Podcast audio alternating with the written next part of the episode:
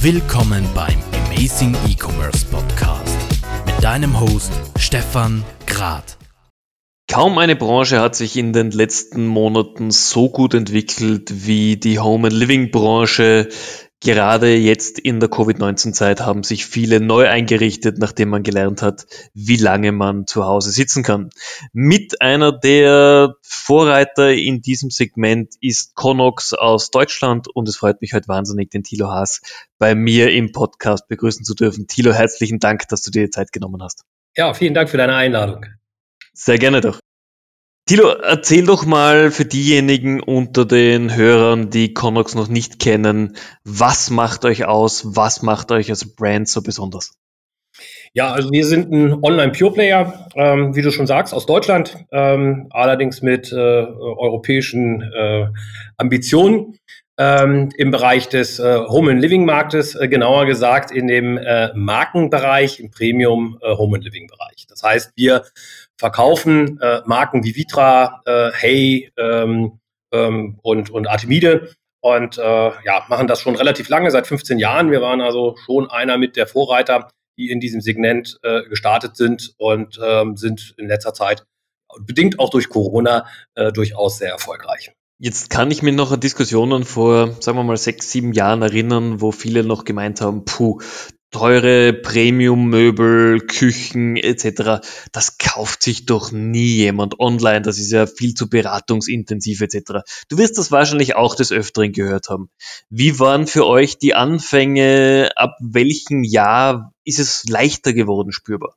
Ja, also am, am Ende ist es halt relativ schwierig, weil wir natürlich in einem Markt uns bewegen, äh, wo ähm, die Marken ähm, auf die physische Präsenz gesetzt haben, äh, nämlich auf die mhm. Fachhändler, äh, auf die CI-Händler äh, und äh, als dann äh, so, ein, so, ein, so ein Onliner wie wir daherkamen, ähm, haben wir natürlich, äh, ja, wurden wir schon irgendwo ein bisschen belächelt.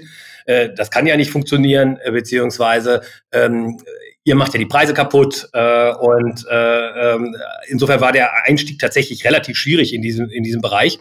Und wir sind damals deswegen auch so über die Accessoire-Linie gekommen. Das heißt, also bei den Accessoire-Herstellern war es ähm, schon einfacher, äh, sozusagen Fuß in die Tür zu kriegen. Ähm, aber die Möbel, also die großen Möbelhersteller und die großen Marken, äh, die haben am Anfang ähm, ja uns ähm, ja, äh, belächelt beziehungsweise auch einfach nicht beliefert. Ähm, und ähm, irgendwann ist das äh, dann gekippt, ähm, als äh, ja, als im Prinzip die Marke Vitra gesagt hat, hey Mensch, wir haben euch äh, eine ganze Zeit lang beobachtet, ihr macht einen richtig guten Job ähm, und äh, wir können uns vorstellen, mit euch zusammenzuarbeiten.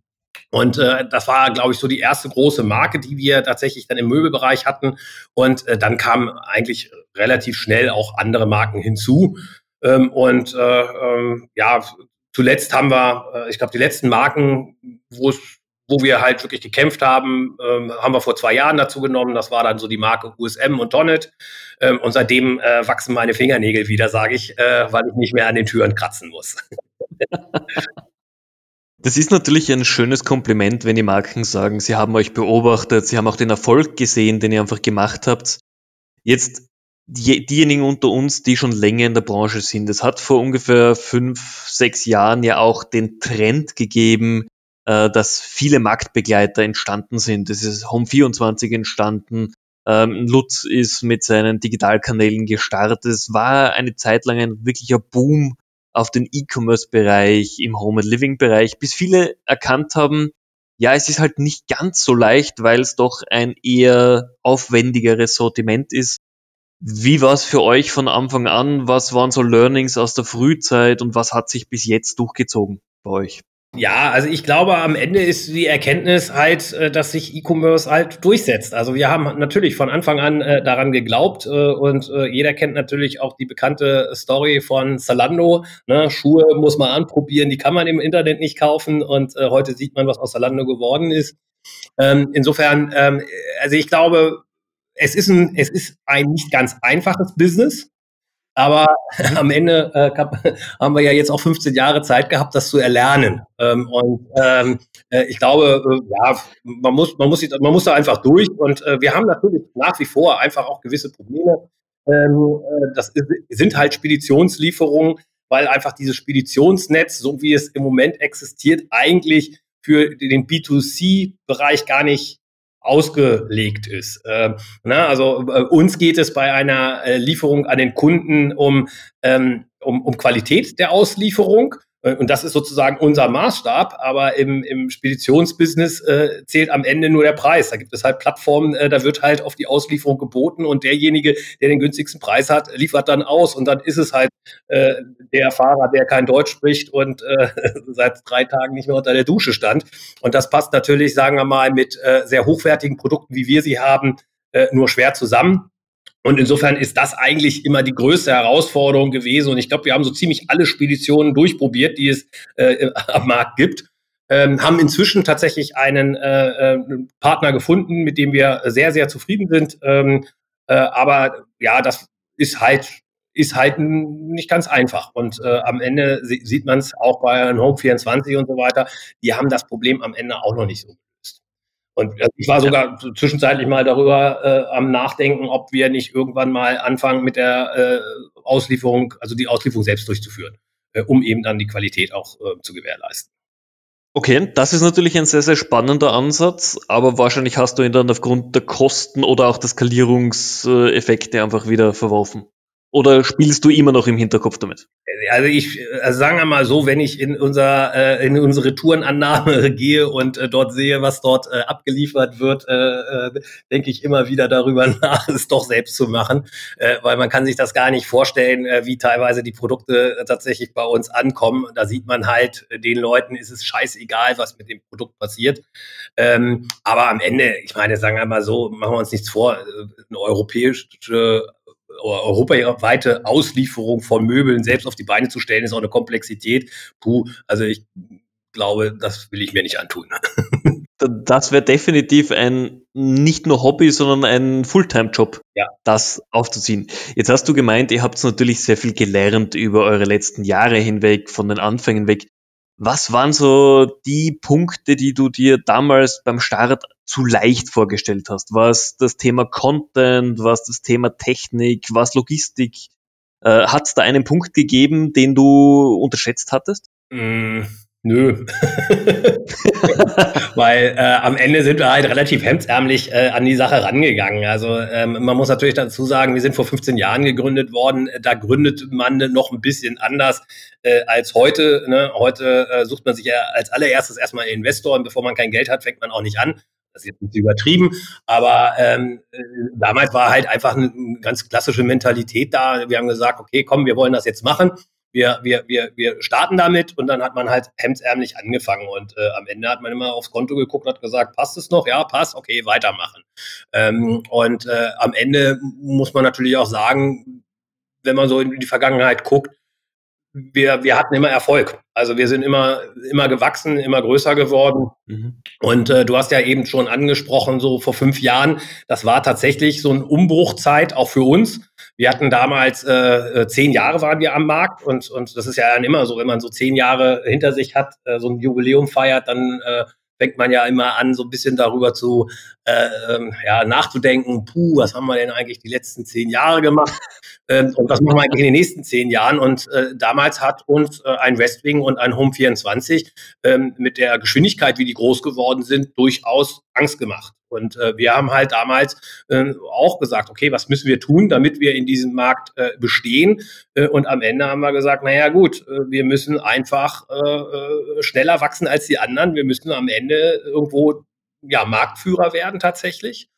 Ähm, mhm. Und ähm, haben dann tatsächlich äh, zum Zehnjährigen einfach nochmal so eine zweite Wachstumsphase angeschmissen ähm, und äh, sind halt jetzt tatsächlich äh, auch im Plan mit, mit unseren Wachstumszielen, die wir uns damals gegeben haben. Was mir bei euch wahnsinnig gut gefällt, ihr kommt aus Deutschland, aber ihr seid in vielen Ländern aktiv und geht sehr genau auf die regionalen Bedürfnisse der einzelnen Länder ein. Ihr versucht mit regionalen Kontaktinformationen, Bezahlsystemen, Content hier den Kunden wirklich abzuholen. War das etwas, was von Anfang an in eurer DNA quasi enthalten war oder ist das auch etwas einfach in den letzten 15 Jahren gekommen? Ja, also diese Internationalisierungsstrategie haben wir tatsächlich äh, vor fünf Jahren begonnen, äh, äh, wo wir uns halt mhm. gefragt haben, okay, wo kriegen wir das Wachstum her, was wir uns auferlegt haben? Äh, und äh, am Ende geht es natürlich immer darum, ähm, also wir versuchen schon, die Dinge, die wir machen, richtig zu machen. Äh, weil halbherzige Sachen funktionieren nicht und, und verbrauchen dann am Ende auch ähm, ja einfach zu viel Ressourcen. Ähm, und insofern, ähm, bei uns steht halt im Zentrum allen Handelns immer der Kunde und wir versuchen natürlich, äh, uns am Kunden zu orientieren und zu sagen, okay, was können wir für den Kunden besser machen? Und da ist natürlich dann einfach eine örtliche Telefonnummer äh, äh, eigentlich eine ganz logische Schlussfolgerung, dass man die dann entsprechend auch anbietet. Absolut. Jetzt für mich natürlich auch immer ein Thema, ihr seid im Premium-Bereich. Ihr habt wirklich äh, hochwertigste Produkte im Sortiment. Wie funktioniert das Marketing bei euch? Wie bringt ihr eure Produkte an den Mann? Ihr versucht ja auch noch vernünftige Preise zu erzielen. Das heißt, ihr werdet nicht um jeden Preis verkaufen wollen. Ein positiver Deckungsbeitrag wird wichtig sein. Wie, wie funktioniert's? Ist es eine Mischung aus Content, Influencer-Marketing? Wie, wie seid ihr aktiv? Ja, natürlich. Also wir, wir spielen äh, den kompletten Blumenstrauß äh, der heutigen Marketinginstrumente natürlich aus. Ähm, am Ende ähm, ist, ist es natürlich für uns äh, relativ einfach gewesen. Also man muss auch wieder sagen, wo, wo kommen wir eigentlich her? Also vor 15 Jahren waren wir einer der ersten Shops, der sich mit dem Thema Suchmaschinenoptimierung beschäftigt hat. Also heute kennt SEO jeder. Damals war das äh, nicht besonders weit verbreitet. Das war vorsichtig auszudrücken. Und wir haben halt damals, als wir gegründet haben, gesagt, naja gut, wenn wir jetzt einen Online-Shop aufmachen, ähm, keiner kennt uns, warum sollten die Leute auf unsere Seite gehen und bei uns kaufen? Und äh, da kam man natürlich sehr schnell zu der Überlegung, dass wir gesagt haben, okay, in dem Augenblick, wo wir Markenprodukte anbieten, suchen die Menschen nach Marken und äh, äh, finden so uns. Ne? Also insofern sind die Marken natürlich für uns auch so ein bisschen äh, ja eine Hilfe gewesen, in diesen Markt mhm. reinzukommen. Mhm. Und wir haben äh, am Anfang sehr, sehr stark über SEO äh, wirklich ähm, unsere Kunden geworben, konnten dadurch natürlich mit sehr, sehr geringen Marketingkosten wachsen. Das ist heute nicht mehr ganz so einfach möglich, zumal natürlich auch die Suchergebnisse bei Google sich sehr, sehr verändert haben. Ähm, insofern hat sich natürlich auch unser Marketing verändert. Aber inzwischen ist, sagen wir mal, dieses Influencer-Marketing schon ein sehr, sehr wichtiger Baustein geworden. Es ist teilweise unfassbar, was für Reichweiten man tatsächlich über Influencer-Marketing erreichen kann. Äh, da bin ich auch immer wieder ähm, ja, geschockt, weil ich kann mit solchen Menschen nicht so viel anfangen. Also ich gucke nicht irgendwie auf Wohndesign-Blogs und gucke, wie andere wohnen und sich einrichten. Äh, aber da gibt es tatsächlich einen riesen, riesen Markt und eine riesen äh, Followerschaft, ähm, die man dann mit den richtigen Produkten und den richtigen Beiträgen in diesen Blogs äh, eben tatsächlich auf die Webseite ziehen kann und, und umschalten kann in Käufer. Das ist äh, ja schon faszinierend. Jetzt hast du erwähnt, natürlich eben über Influencer bekommt ihr die Reichweite. Hast du einen Überblick, ist euer Klientel eher weiblich, eher männlich, bunt gemischt oder gibt es einen klaren Schwerpunkt? Nee, wir haben keinen klaren Schwerpunkt. Also bei uns ist relativ gemischt, relativ ausgeglichen. Ich würde äh, vermuten, dass der äh, Anteil an Frauen, was heißt also ich weiß, dass der Anteil an Frauen etwas höher ist, aber nicht signifikant tatsächlich. Okay, ähm, spannend. Äh, ist äh, tatsächlich, glaube ich, bei, bei Westwing zum Beispiel anders. Das, also da, da sieht man ja auch, dass der Content von Westwing sehr viel äh, äh, weiblicher ist. Äh, ich glaube, wir ja. sind mit unserer Darstellung allgemein relativ neutral äh, und deswegen haben wir tatsächlich nicht diesen großen Gap zwischen äh, Männern und Frauen bei uns. Jetzt hast du gesagt, vor fünf Jahren habt ihr mit Internationalisierung begonnen. Ich habe gesehen, ihr seid in der Schweiz natürlich tätig, seid in Frankreich, in UK, im kompletten europäischen Festland eigentlich tätig. Gibt es noch Pläne, weiter zu internationalisieren? Ist Osteuropa für euch ein spannendes Thema? Mm, also sagen wir mal so, wir haben, wir sind damals äh, re relativ ambitioniert äh, mit unseren Internationalisierungsplänen äh, gestartet äh, und äh, haben uns äh, durchaus auch die ein oder andere blutige Nase geholt, weil am Ende haben wir natürlich schon festgestellt, dass man gerade so den Marketingmix, den wir ganz gut kennen hier in Deutschland, nicht einfach auf andere Länder überstülpen können, kann. Mhm. Ähm, und wir haben also früher auch tatsächlich weltweit versendet. Wir haben äh, schon in über, weiß ich nicht, 150 Länder äh, äh, unsere Waren verschickt. Aber okay. irgendwann haben wir eben auch gesagt, okay, macht das tatsächlich Sinn oder macht es nicht eigentlich Sinn, die Komplexität zu reduzieren? Und dann haben wir also erstmal angefangen, eigentlich den internationalen Versand stark einzuschränken, weil am Ende macht es keinen Sinn, irgendwie ein Bett nach Timbuktu zu verschicken, weil mhm. meistens kommt es sowieso nicht heile an. Aber sagen wir mal, der Aufwand, um die Ware dann dahin zu kriegen, auch die Kosten zu berechnen und so weiter, ist natürlich gigantisch äh, und steht eigentlich am Ende in keinem Verhältnis zum Ertrag. Insofern haben wir uns da tatsächlich ein bisschen reduziert. Ähm, und wir haben natürlich auch festgestellt, dass manche Länder bei uns tatsächlich nicht so besonders gut funktionieren. Insofern haben wir uns eigentlich in den letzten ähm, zwei, drei Jahren vornehmlich auf den Dachmarkt äh, konzentriert äh, und äh, sind da einfach aktiv. Frankreich, wie gesagt, haben wir auch eine Webseite, äh, die, die fährt so nebenbei mit, aber äh, ist jetzt äh, tatsächlich bei uns äh, nicht im, im absoluten Fokus. Insofern geht es eigentlich im Moment darum, wir, wir wachsen sehr stark. Ähm, also die Frage ist dann ja auch, warum müssen wir jetzt noch weiter internationalisieren, wenn das Wachstum eigentlich da ist? Ähm, insofern fühlen wir uns eigentlich im Moment so ganz, ganz, ganz okay mit, mit okay. unserer Dachfokussierung. Und UK weiß man ja sowieso nicht, was da passiert. Also äh, ändert auch jeden Tag. Ja, ich glaube, das ist, das ist die große Blackbox, die in Europa aktuell da ist. Wir ja, haben ja davor. Bei uns, im, bei uns, im, Plan sind sie immer über Plan, weil wir nämlich die auf Null gesetzt haben. Eine gute Strategie. Ja. Ich glaube, die, die können sich viele abschauen. Jetzt haben wir davor schon ganz kurz gesprochen, ihr seid natürlich in den letzten Monaten auch gewachsen durch Covid-19, durch viel Homeoffice, durch die Leute sind zu Hause, wollen ihr zu Hause neu einrichten. Ähm, Hat es euch an eure Kapazitätsgrenzen gebracht, das Thema? Ja, ganz schlicht. Okay. Ja, also äh, sagen wir mal so, wir sind relativ gut durchgekommen, muss man tatsächlich sagen. Ähm, also was was gut funktioniert hat, ist tatsächlich äh, unser Lager. Das äh, das konnten wir gut skalieren. Das war tatsächlich ähm, machbar über eben ähm, Zeitarbeit und Studenten und so weiter. Die Studenten durften ja alle nicht in die Uni.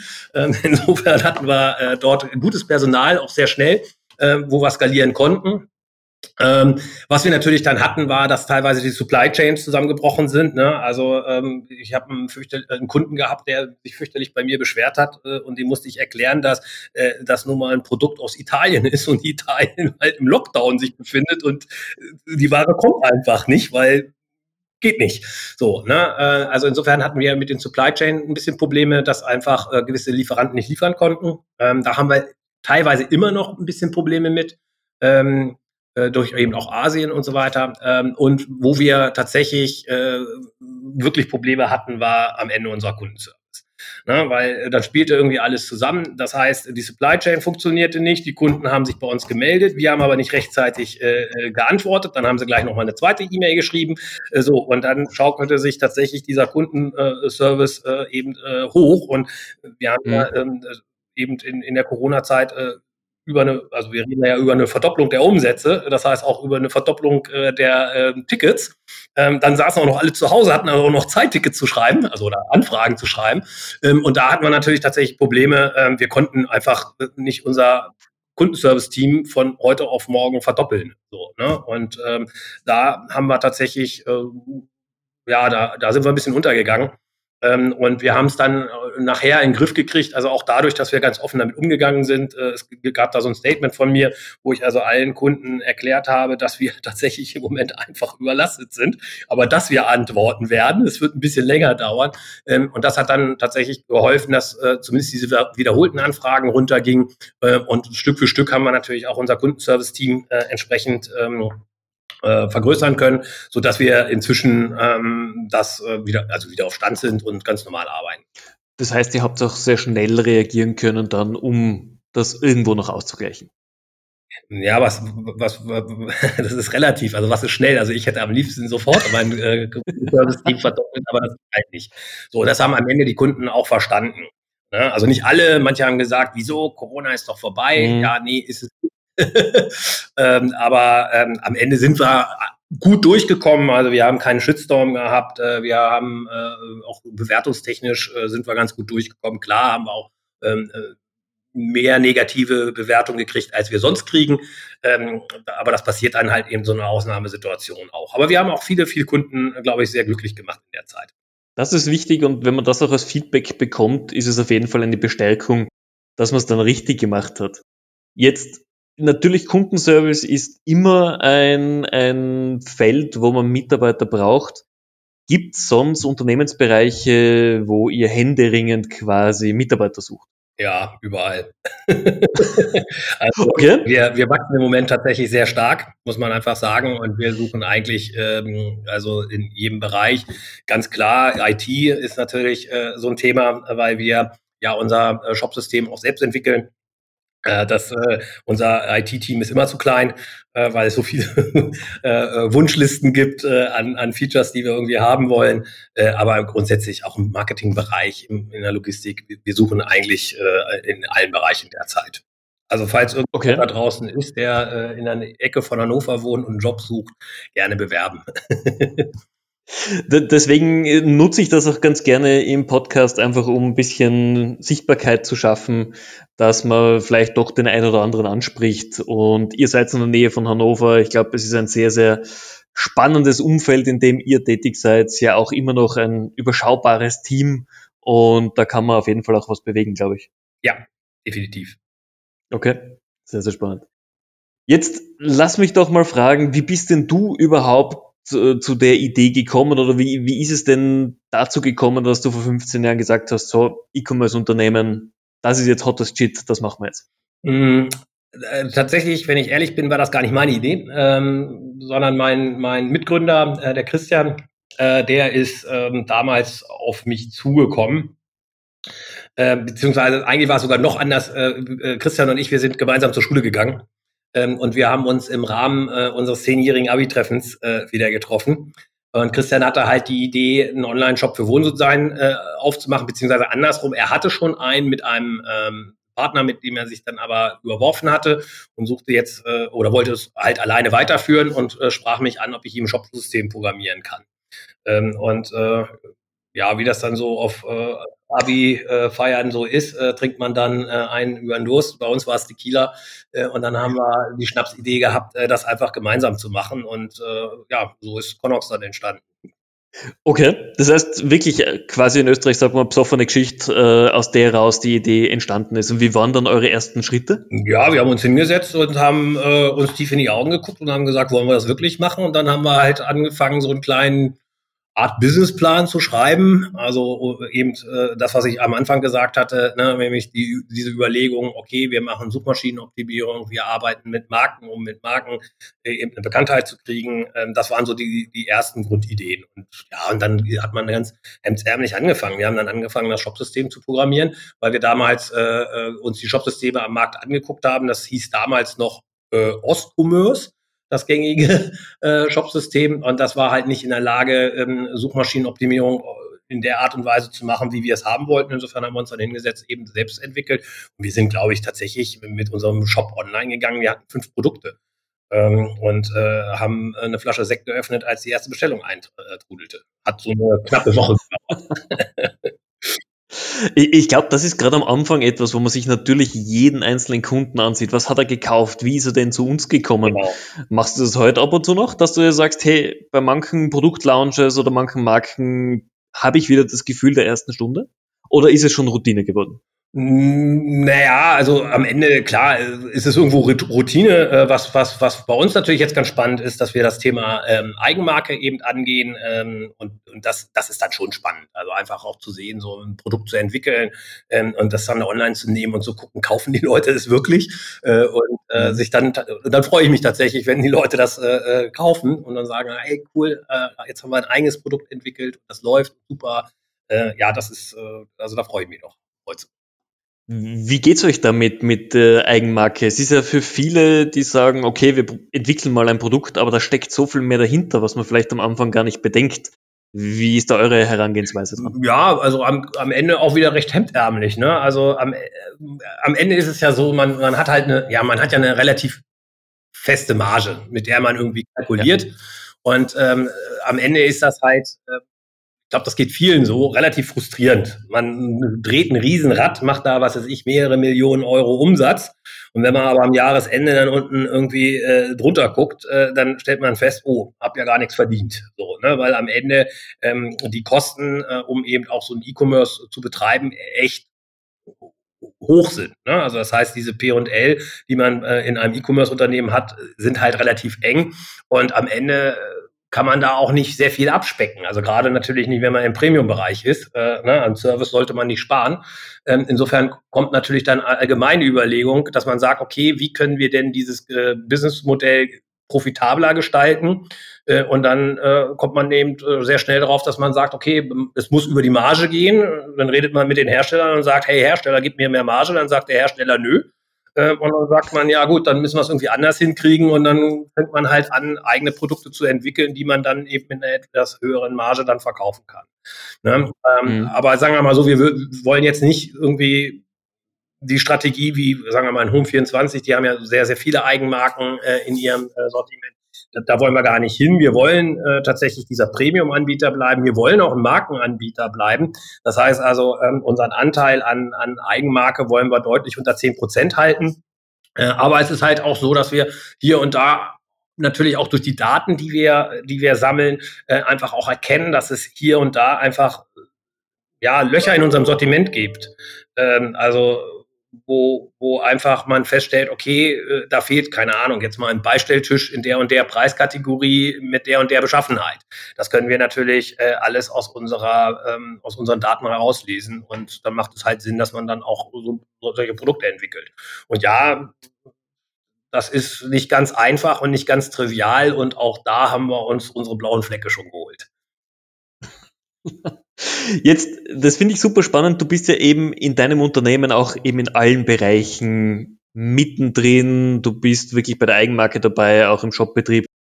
Wie bildest du dich denn weiter? Wie hältst du dich am Laufenden für neue Entwicklungen, technologisch, Tools, neue Marketingmöglichkeiten? Wie gehst du da voran?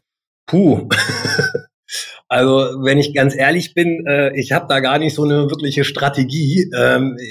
Ähm, das, das passiert einfach durch das Daily Business. Also am Ende, ich meine, ich kriege hier so viele Themen auf den Tisch. Äh, das ist auch am Ende das, warum ich meinen Job so liebe, weil ich äh, manchmal ins Büro komme und überhaupt nicht weiß, wie der Tag läuft, weil dann irgendwie wieder irgendwas Komisches auf dem Tisch liegt, äh, wo man sich dann mit beschäftigt, auseinandersetzt. Ähm, und ähm, insofern, ich glaube, das passiert einfach während der Arbeit, dass man halt äh, gewissen Dingen hinterhergeht, dass man ein bisschen nachrecherchiert, dass man natürlich aber auch äh, ganz viel Input äh, aus den Teams kriegt. Ne? Also ich meine, wir haben hier einfach tolle Mitarbeiter, die, die, dann einfach auch solche Themen an dich herantragen und sagen, hey komm, wir haben hier was gesehen und ist das nicht toll und ist das nicht spannend? Äh, und dann sagt man, ja, erklär's mir nochmal. Und dann sagt man, ja, cool, machen. So, ne? Also äh, wie gesagt, also ich glaube, da kommt auch ganz, ganz viel einfach aus dem Team äh, heraus. Ne? Und wir haben hier eben auch einfach in unserem Unternehmen eine Kultur geschaffen, wo es um Eigenverantwortung äh, geht. Also wir, wir arbeiten ja nicht in dieser klassischen Pyramidenstruktur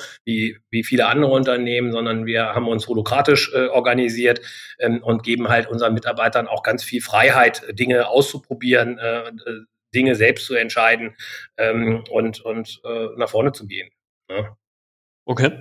Das ist auf jeden Fall natürlich, wenn die Innovation oder neue Ansätze aus dem Unternehmen von den Mitarbeitern kommen, ist es natürlich enorm praktisch und hilft dir eben Training on the Job zu machen quasi. Ja, ja, vor allen Dingen am Ende, also ich kann das auch gar nicht mehr alles machen. Also, das, also ich bin halt kein Marketing-Experte.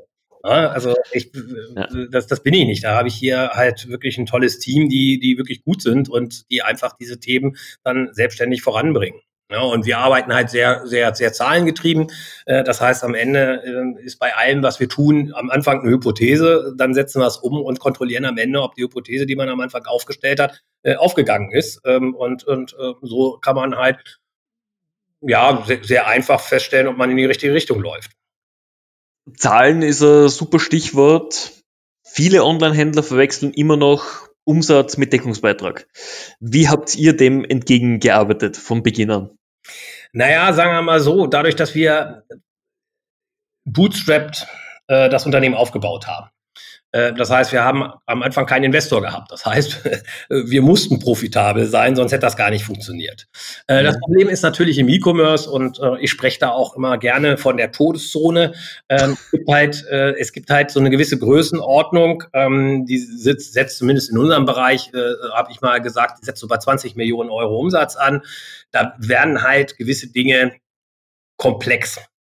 Also die Komplexität äh, äh, springt wirklich sprunghaft an ähm, und dann hat man plötzlich äh, das Problem, profitabel zu bleiben. So, und das haben, ähm, das sehe ich auch, ähm, viele unserer Marktbegleiter auch, diese Thematiken. Wir hatten es auch. Wir waren jetzt äh, äh, drei Jahre lang nicht profitabel und ich habe immer gesagt, okay, diese Todeszone befindet sich zwischen 20 und 50 Millionen. Wenn man sozusagen die 50 Millionen erreicht hat und zwischendurch nicht gestorben ist, ähm, äh, weil man seine Kosten nicht in den Griff gekriegt hat, äh, dann, ähm, dann, dann hat man es halt überstanden und dann äh, switcht irgendwann eben die Profitabilität auch wieder, weil man eben äh, in der Lage war, gewisse Prozesse zu skalieren ähm, und damit natürlich auch die Profitabilität wiederherzustellen. Okay. Äh, und äh, am Ende hat sich das auch bewahrheitet. Wir haben jetzt sozusagen die Todeszone durchschritten und wir sind jetzt auch wieder äh, profitabel. Sehr gut. Das ist natürlich ein äh, wichtiger Punkt, vor allem wenn man eben als eigenfinanziertes Unternehmen zumindest begonnen hat. Dann hat man, glaube ich, auch einen anderen Blick drauf, als wie wenn man vom Tag eins an sofort Investorengeld hat und quasi damit spielen kann. Ja, genau. Ja, ja. Am Ende geht es halt um Effizienz. Ne? Also man muss halt gucken, dass man einfach effizient ist. Und wenn man ähm, in seiner DNA diese Effizienz äh, nicht hat, beziehungsweise nicht gelernt hat, ist es halt relativ schwierig, behaupte ich mal, äh, dann am Ende eben den Switch hinzubekommen. Ich würde dir jetzt fünf äh, Fragen stellen, einfach ganz kurze Fragen zum Schauen, auf welches, welchen Punkt tendierst du, um ein bisschen auch unseren Zuhörern dich als Privatperson ein bisschen noch äh, besser kennenlernen zu lassen. Kaufst du lieber offline oder online? Online. Individualprogrammierung oder Open Source Systeme? Individualprogrammierung. Hätte mich auch gewundert, wenn du jetzt was anderes sagst. Rechnung oder Kreditkarte? PayPal. Okay. Last-Minute-Weihnachtsgeschenke oder schon im Oktober die Geschenke gekauft? das macht meine Frau. also ausgelagert. Genau, Und die letzte Frage, Apple oder Windows? Apple. Ganz klar. Wobei ich hier gerade vor einem Windows-Rechner sitze. Also du, du arbeitest mit jedem System, das dir unterkommt. Naja, auch das ist wieder historisch bedingt. Äh, als wir damals vor 15 Jahren gegründet haben, haben wir gesagt, naja, wir brauchen irgendeine Lösung. Und damals hieß die Lösung halt Small Business äh, äh Server äh, von äh, Microsoft, weil äh, am Ende der Mac OS X damals noch nicht so weit war. und dann mhm. haben wir halt irgendwann unsere Infrastruktur auf sozusagen Windows aufgebaut ähm, aber haben hier äh, mit Apple-Rechnern dann gearbeitet. Also wir haben dann Windows sozusagen auf Apple-Rechner gemacht. Also am Ende muss ja das Arbeitsgerät, mit dem man arbeitet, auch schick sein. Ne? Also habe ich hier als äh, Designhändler durchaus.